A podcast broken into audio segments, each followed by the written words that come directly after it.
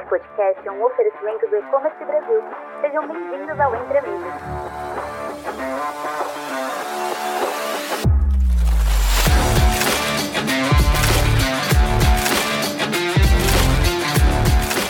Olá a todos, sejam muito bem-vindos ao nosso podcast Entre Amigos, um espaço para discutir as estratégias e tendências no mundo do e-commerce. Eu sou Alexandre Eva, do time do E-Commerce Brasil, e hoje nosso bate-papo vai ser com Lincoln Fracari, CEO da China Link Trading, e com Lúcio Lage Rodrigues, diretor financeiro do grupo China Link. Hoje, com duas feras dessas, nosso tema não poderia ser diferente: e-commerce e China. Vale a pena importar para vender online? Oferecido pelo E-Commerce Brasil, o Entre Amigos é o podcast para se manter atualizado e inspirado no mundo do comércio eletrônico. Bom, antes de começarmos nosso bate-papo, que vai ser muito bom, eu gostaria que os nossos convidados se apresentassem e contassem um pouquinho deles. Lincoln, pode começar você, por favor. Bom, vamos lá. Eu sou o Lincoln Fracari, eu sou o fundador da empresa, né? E eu acho que se tiver um barulho de fundo é porque a gente está aqui na operação, a gente está no escritório. Talvez se tiver um pessoal gritando aí, porque a gente comemora uma venda, tem uma cultura bem maluca aqui no, no nosso comercial, mas a empresa nasceu na China. Então, foi ao contrário. Começou na China e depois veio para o Brasil. E de uma maneira bem resumida, nós somos um grupo de empresas que prestadores de serviço que ajudam empresas brasileiras a começar ou melhorar os seus negócios de importações com a China e a Ásia, né? E lá atrás, lá em 2009, foi quando tudo começou. Muito legal. E você, Lúcio, conta um pouquinho pra, sobre você pra gente. Legal, pessoal. Eu sou o Lúcio, é, fiz relações internacionais, sempre muito ligado nessa parte de comércio exterior. E fui pra China para trabalhar na China Link lá, né? Então, no momento, a China Link tinha apenas escritórios na China, na época em Shenzhen. Eu fui nesse projeto trabalhando na área comercial lá. Depois de um tempo lá, a gente trabalhou num projeto de trazer empresa aqui pro Brasil. Então, foi quando, em 2015, eu vi nessa empreitada de estar mais próximo dos clientes aqui no Brasil, né? A gente já tinha resolvido bastante essa parte comercialmente, mas à distância lá. Então, em 2015 foi quando eu entrei no negócio como sócio, é, com esse desafio de trazer e ampliar os negócios. Né? Então, uma vez que estava anteriormente apenas da China, esse objetivo de estar mais próximo do cliente, poder receber o cliente na escritório, poder visitar presencialmente, tão importante nessa parte B2B e nos negócios. Né? Então, e nesse meio tempo, de lá para cá, eu passei por várias áreas da empresa e eu estou da parte financeira do Bluebrain. Muito legal, pessoal. É um prazer receber vocês aqui no Entre Amigos. Para começarmos, eu já sei que vocês deram uma breve descrição aí, mas para o pessoal de casa entender como e quando nasce a China Link Trading e como as experiências profissionais de vocês possibilitaram a estruturação da marca. Olha, é, seria uma sucessão de fatores assim, não não conectados. Né? Eu trabalhava numa consultoria espanhola e eu tinha um cliente que era do grupo Itaú, que eu tinha um almoço com ele uma vez por mês. Em um desses almoços ele falou assim: por que, que você não aprende mandarim? E foi a primeira vez que eu escutei essa palavra. Eu não sabia nem que mandarim era a língua que os chineses falavam. Isso foi em 2005. E ele falou que se eu aprendesse mandarim, em 10 anos, ou seja, 2015, eu estaria com provavelmente o conhecimento da língua e seria a próxima potência mundial, estaria junto com, com uma tendência. Ele era um mentor naquela época para mim. Tudo que ele falava, assim, eu escutava bastante. Era uma pessoa não, mais experiente, mais velha. E eu comecei a fazer mandarim. Logo em seguida, praticamente um ou dois anos depois, eu já estava na Huawei, que era uma empresa chinesa. Então, a empresa chinesa foi onde me deu uma porta de entrada para a China, praticar a língua, para entender a cultura, despertou a vontade de querer ir para lá junto com abrir o negócio. Então, no ano de 2009, eu fui para a China, né, para abrir alguma coisa, não sabia exatamente o que. E é claro que tem um monte de história para contar, não foi nada fácil, foi extremamente complicado o começo, num país diferente. Achava que falava mandarim, chegando lá não falava nada. E fui aprendendo, montando os negócios. Começou por um negócio B2C, e depois que foi evoluindo para o B2B no modelo que a gente tem de serviços. Então, eu, eu, diria que a minha experiência profissional de consultoria e multinacional foi o que fomentou os pilares de como a gente é hoje. Porque desde aquela época a gente era muito pequeno, era uma empresa de. Começou comigo só de casa, depois foi para uma, dois chineses trabalhando, né? Depois entrou um outro brasileiro lá, que é o Felipe, que hoje também é sócio. É, e, e, e, assim, a gente trouxe, trazendo essas práticas de um multinacional em uma empresa micro, eu acho que foi a, a, o, o, pilar do crescimento, assim. Isso que eu levaria, então, da, da minha experiência profissional. Muito legal. E você, Lúcio, tem alguma coisa a acrescentar? É, eu complementaria nessa linha, né, que a gente desde lá atrás, né, o Lincoln sempre foi muito ligado ao, ao marketing, né? Então, nas épocas de 2008, 2010, em que as empresas, especialmente do setor de comércio exterior, de importação, é, mal tinham um site institucional, a gente sempre investiu bastante em conteúdos, criar blogs, criar estar nas redes sociais, anteriormente até o, Facebook na época, né? Então, aos poucos foi se atualizando para as novas redes, sempre presente nesse meio digital é, foi um grande diferencial para o posicionamento da marca também, né? Então, é, tanto em questão de pesquisa, então, questão de marketing, de busca orgânica, de investimento em mídia, é coisa que lá atrás era algo impensável, eu diria, pro, hoje é muito comum, né? Algo muito recorrente assim, mas pro, lá atrás isso era algo bem distante da realidade do comércio exterior. Então, isso foi um grande diferencial, falando da. É, a gente foi a primeira empresa do segmento, vamos falar assim, a ter um Facebook empresarial, né? Na época, até as próprias pessoas que trabalhavam falavam: Meu, você quer fazer Facebook? Acabou de ser lançado, você quer criar uma página. E Nem sabia para que servia assim, direito, né? é, então foi. A gente, os primeiros posts que eu coloquei, eu usei o Orkut lá, né, para tentar ter algum tipo de conexão com alguém que queria comprar mercadoria da China. Mas o Facebook foi logo em seguida. Ele foi uma tacada de, de mestre que começou a posicionar a gente é, muito melhor no orgânico do Google. Naquela época, quando o pessoal não estava muito preocupado com isso, né? Então, essa, essa tendência ajudou bastante a gente sair na frente. Muito legal. Então, vou, vou aproveitar até esse gancho final seu que você disse para passar para a próxima pergunta. De modo geral, por que, que importar da China, que lá atrás já, já era diferente, ainda continua sendo? Olha, o, o problema, na verdade, que vai diferenciar a China de você comprar da Europa, dos Estados Unidos ou de um país desenvolvido como Japão, Coreia, é porque a China, como o Brasil, é um país subdesenvolvido. E pior ainda, é um país que se desenvolveu depois dos anos 70. Então, antes disso, vamos falar assim, que era um país que passou muita fome por reflexo da Segunda Guerra, por reflexos de erros do próprio governo naquele momento, e tomaram a decisão de criar um, um, um formato único, que eles chamam de um país, dois sistemas. Então, o país, em algumas cidades, podia ter riqueza, podia ter propriedade privada, dentro de algumas regras, enquanto em outras não. Eles criaram isso que possibilitou estrangeiros de fora começarem lá a colocar capital, investir em fábricas, em querer começar a acreditar nesse país. É claro que em busca de mão de obra mais barata, redução de custos. Isso foi, foi isso. Como cresceu muito rápido e foram poucos anos para criar uma, uma, assim, uma base sólida, uma base de confiança, não deu tempo de pesquisa e desenvolvimento, dos chineses buscarem novos, novos produtos de criação dele mesmos, desenvolver novas tecnologias. Não dá, né? São, vamos colocar assim, se abriu em 70, são menos de 50 anos para desenvolver muita coisa. As últimas tecnologias chinesas vieram nos últimos 20. Os primeiros 30 foi a fama que a China pegou de copiar tudo, de produto ruim, porque não tinha outra alternativa. E essa fama de produto ruim, essa fama de copiar a qualquer custo, de, de vender é, para qualquer um por qualquer preço, isso é o que diferencia que você precisa ter alguém para te ajudar lá. Porque se os chineses eles cumprissem os padrões de qualidade e fossem exigentes como os alemães, que fossem pontuais como os britânicos, não haveria necessidade até da nossa empresa existir. Então existem muitas falhas em como eles produzem, o, como eles gerenciam o processo de produção, em como eles avaliam a qualidade, como eles cuidam dos clientes. Todas essas falhas permitem que haja essas oportunidades que a gente trabalha.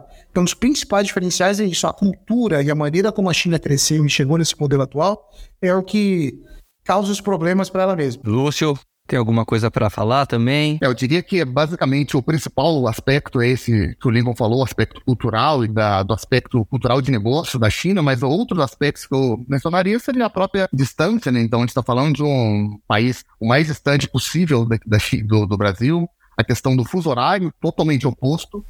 E eu diria também a questão da língua, talvez, né? Então, diferente é, de você conversar com outros, outros lugares do mundo que o inglês funciona muito bem, o idioma chinês é muito diferente de qualquer outro lugar. Então, da mesma forma que é muito difícil a gente aprender o mandarim, para eles aprenderem qualquer outra língua é muito difícil também, até mesmo o inglês. Então, até em vivências presenciais na China, você vai numa feira de negócios, eles até que vai, vai ter alguém, um ali com um sotaque, com alguma coisa nesse sentido, uma certa dificuldade, mas é, tem essa dificuldade da língua. Mas falando no, no dia a dia lá na China, que você pegar um táxi, uma viagem para lá, por exemplo, e no, no, restaurante, é, o, o chinês não vai saber falar praticamente nada, né? E que você fala hotel, hotel em inglês, e às vezes ele não vai, não vai saber, não vai entender. Então é muito importante, uma vez você está na China, você está andando com, com um cartão de visitas do hotel, né? Com endereço, com ideogramas em mandarim para que eles entendam e tudo mais. Então, tem essa, esse agravante do idioma que dificulta, de certa forma, é o relacionamento comercial. Excelente, muito bom.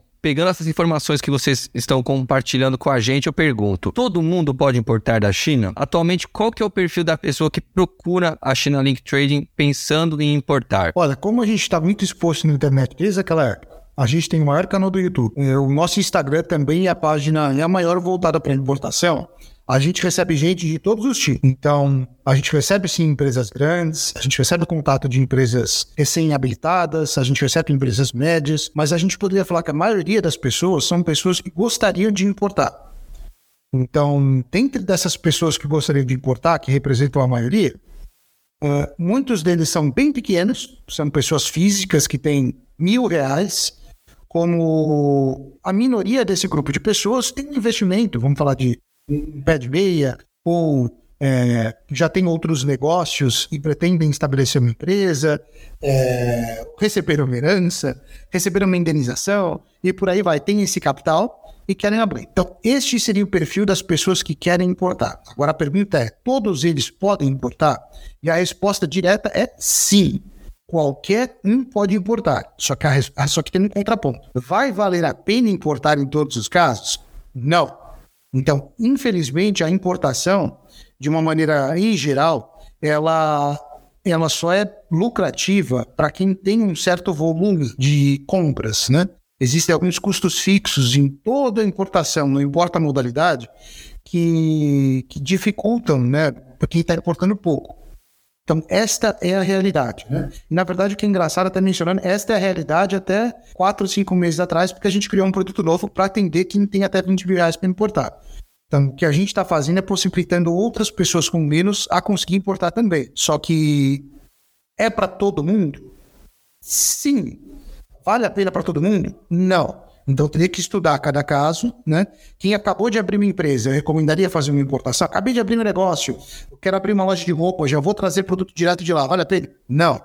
É, já tenho meu negócio estabelecido, já está um, um, dois anos, está validado meu produto, eu quero. Vale a pena? Sim. Já estou no Mercado Livre comprando de importadoras, já quero aumentar as vendas e ter um preço melhor, vale a pena? Sim. Então é, é, é uma pergunta meio. Ela não é absoluta. Ela depende de cada cenário. Ô Lincoln, antes até do Lúcio falar, eu vou aproveitar aqui o que você disse. É, para perguntar, vocês chegam a prestar algum tipo de consultoria para quem vai falar com vocês, assim, com interesse, igual você está falando para gente? Vocês chegam a dar o norte para os clientes que chegam a, com a vontade de importar com vocês? Na verdade. Sim, acho que eu posso até. Eu te explicar isso. Ah, pode seguir. É, na verdade, faz, gente, esse é o nosso.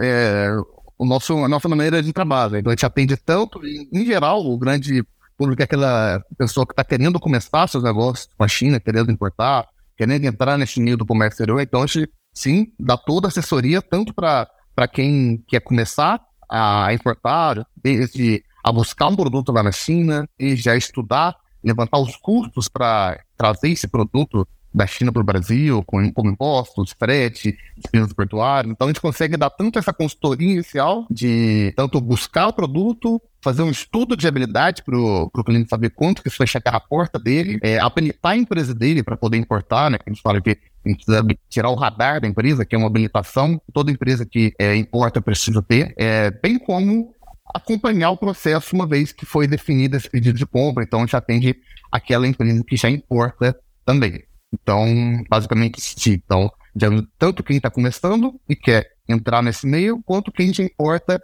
e quer é, ter uma otimização do processo, quer ter uma segurança maior, né? uma vez que a gente tem a nossa base lá na China também, para inspecionar a qualidade da mercadoria, gerenciar a, os pagamentos lá na China, enfim, acompanhar o processo. É, dá para comparar, é engraçado comparar com isso, né? Mas eu vou comparar com o setor de construção. Quando você quer construir uma casa, você pode ter o dinheiro para construir ela. Você chegar assim, pô, eu quero construir uma casa, tem aqui 300 mil, 400 mil, infinito dinheiro que você tem. Só que você não sabe quanto ela custa se você não é do setor. Você vai ter que buscar uma empresa. Se você buscar uma empresa de engenharia, ou um empreiteiro, ou uma construtora, ela vai perguntar assim: tá, mas que casa que você quer construir? Deixa eu ver o seu projeto. Deixa eu ver o que, que você quer construir na casa. Este projeto, essa mesma analogia, funciona também para uma importação. Não importa quanto dinheiro você tenha, se você quiser construir, ou seja, importar uma mercadoria, você precisa ter este projeto na mão. Você precisa saber qual é a fábrica, qual é a quantidade mínima, aquele produto, qual é o imposto que ele custa aqui, se ele tem metro, se ele tem Anvisa, se ele não tem nada e ele não tem nenhuma certificação, é, os impostos incidem sobre o frete, então vai precisar calcular sobre isso. Tem armazenagem que vai variar de acordo com porto por porto, transportador. Então existe todo um estudo que realmente precisa ser feito para o investidor, o importador, a empresa decidir fala, poxa, legal, esta casa aqui, né, essa importação custa 200 mil reais. E com 200 mil reais, meu produto está chegando a um real cada. Vale a pena? Poxa, no Brasil custa três, aqui eu estou pagando um, vale muito a pena. Como tem gente que vai falar assim, poxa, um, três, não quero. Eu quero continuar ganhando menos, só que eu não gasto 300 mil reais, 200 mil reais. Então varia muito de empresário para empresário. Só que sem esse projeto de arquitetura, não dá para importar. Então, esse projeto de arquitetura da casa, arquitetura da importação, a gente faz. Sensacional, muito bem explicado, já matou minha dúvida e acho que de, de quem mais estiver escutando. Agora cheguei no ponto principal que nossos ouvintes estão esperando. E para quem vende nos e-commerces? Vale a pena importar da China ou tem produtos que também não valem a pena, igual você explicou? Ó, a gente costuma falar que para importar tem três motivos. Você pode sim importar para lucratividade, para você reduzir os seus custos, ter margem melhor e vender mais. Muitas pessoas no e-commerce importam pelo segundo motivo, que é o motivo de fornecimento.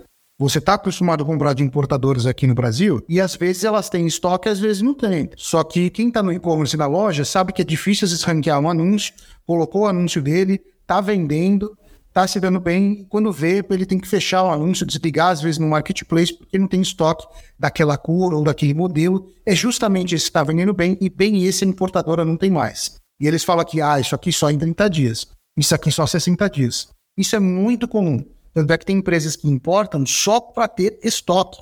A estratégia comercial delas é vender mais caro, mas ela sempre tem. E o terceiro motivo para para importar é você customizar o seu produto. Seja você modificar ele externamente, seja você modificar alguma característica interna, alguma composição técnica, ou você fazer uma super embalagem só sua, dar a sua cara, dar uma cor, colocar só o seu logo. E a China permite fazer isso de uma maneira muito simples, que às vezes aqui no Brasil você tem dificuldade de customizar. No Brasil você só customiza com uma silcagem simples, com uma maquinazinha laser, um negócio bem que todo mundo vai ter. Baseado nesses três motivos, é, para quem está no e-commerce e não está importando a palavra ainda com esse advérbio, é, é, ele define exatamente o ponto, porque em algum momento ele vai ter.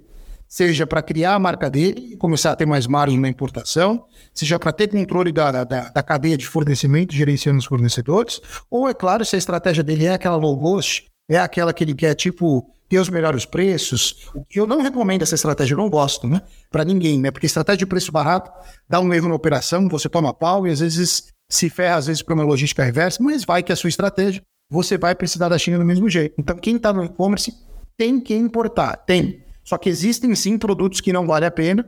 Eu diria, vamos falar, é, são poucos, mas existem, aí eu vou deixar até para o Lúcio complementar com essa aí. Isso, é, eu diria que trabalhando diretamente no e-commerce, né, você consegue até otimizar as etapas da cadeia, né? Numa cadeia normal de distribuição, eu colocaria o importador, né? O indústria, então nesse caso o importador, em geral vende para um atacadista que vende para um varejista, né? Então você estaria, por exemplo, teria um importador que venderia para um e-commerce que venderia na internet. Então você como importador, você consegue atender dois nichos, né? Então você consegue vender no volume para outros e-commerce venderem, venderem para lojas físicas, por exemplo, para um volume para que elas vendam em unidades menores. E uma vez que você é um importador e vende direto no e-commerce, a sua possibilidade de margem e de competitividade é muito maior, porque você vamos dizer, pula essa etapa da cadeia, né? De vender para alguém que colocaria a margem dele em cima e venderia para o consumidor final. Uma vez que você importa e vende diretamente no e-commerce, a sua, sua chance de ser competitivo é, é, é muito maior, né? É, no entanto, existem produtos e produtos, né? Então, projetos e projetos.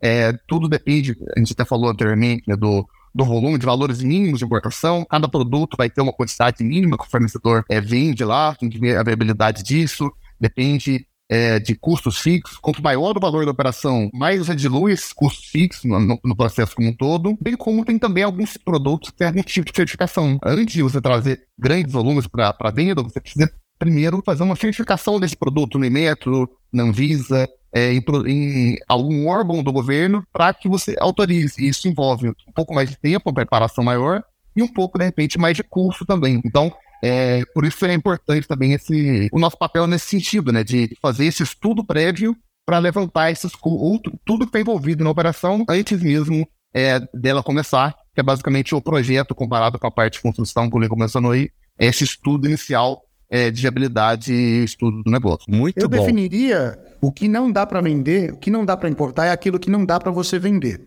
A gente compara assim com uma analogia da teoria da garagem.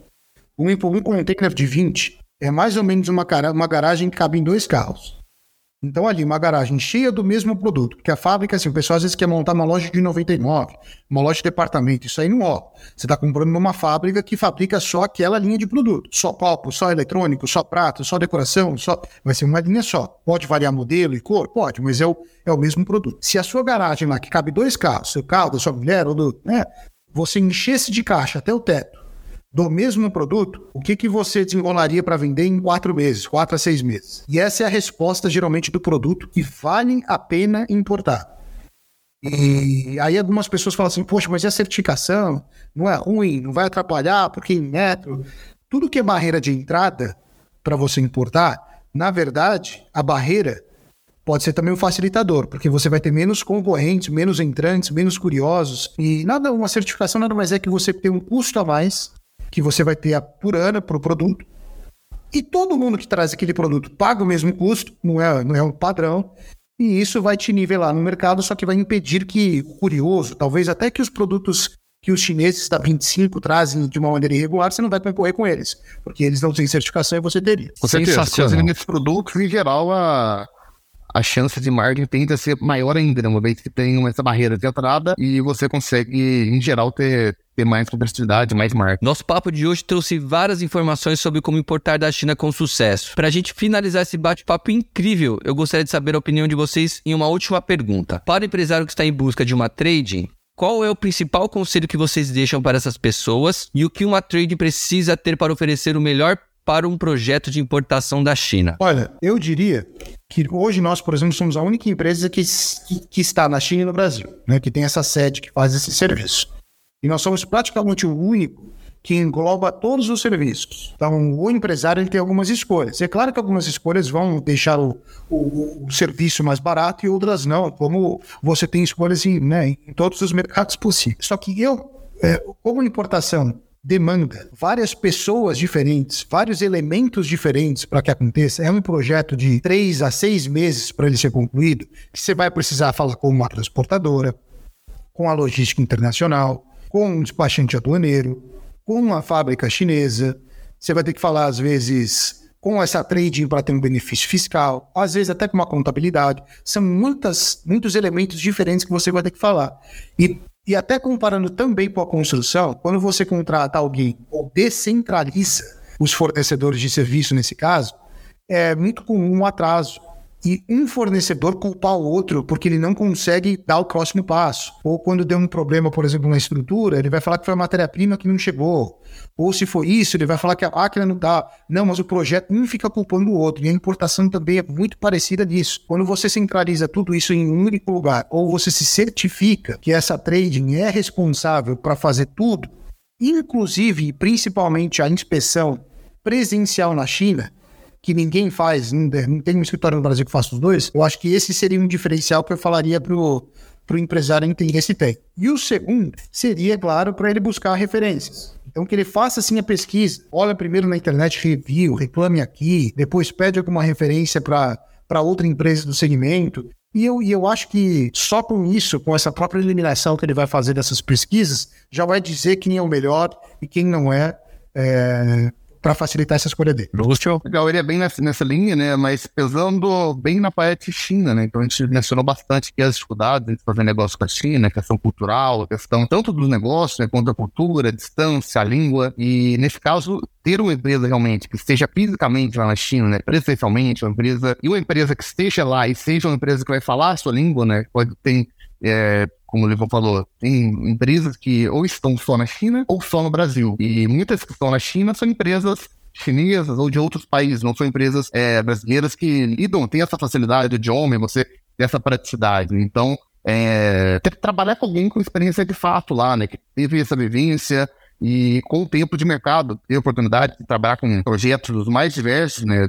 Tanto de tamanho quanto de tipo de produto, é, seria pensar nisso, né? alguém que realmente tenha essa segurança, essa confiança, tendo uma base própria lá na China. Maravilha, é isso aí. Estamos chegando aqui ao final do nosso episódio e antes de encerrar, eu gostaria que vocês deixassem uma mensagem final para os nossos ouvintes. Pode ser uma dica sobre o nosso papo de hoje, pode ser alguma coisa que vocês não abordaram aqui. Fiquem à vontade que o espaço é de vocês. Olha, a dica final que eu diria para todos os empresários que trabalham no varejo, na distribuição, principalmente no e-commerce, é que se não foram para a China, não foram visitar uma, uma feira, não, não, não tem pelo menos conhecimento de importação, porque assim, você pode não importar, mas você sabe é uma decisão com base em dados do porquê você não quer importar agora. Agora, se você desconhece não sabe se vale a pena ou não, e também nunca foi para a China conhecer, não tem essa experiência, eu acho que você está atrasado. Então você tem sim que buscar conhecimento, tem sim que se atualizar para você estar páreo tanto em conhecimento como em questão de uma potencial cadeia de suprimentos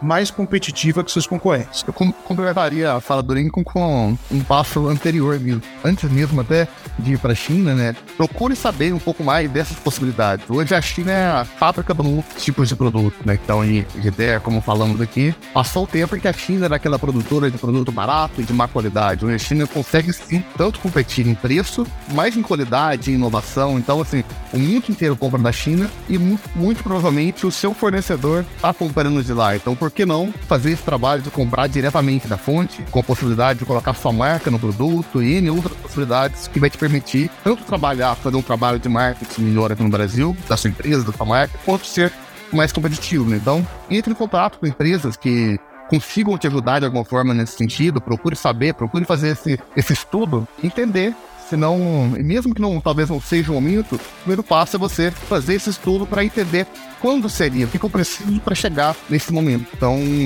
eu daria é, nesse sentido, né? De sair dessa situação atual para ir para dar esse passo de, de conhecimento para procurar saber um pouco mais. Então é isso, pessoal. Finalizamos aqui mais um Entre Amigos. Agradeço a audiência de vocês, agradeço novamente a participação do Lincoln e do Lúcio. Espero que vocês tenham gostado da nossa conversa e espero vocês no nosso próximo episódio. Até a próxima e tchau, tchau. Tchau. Tchau.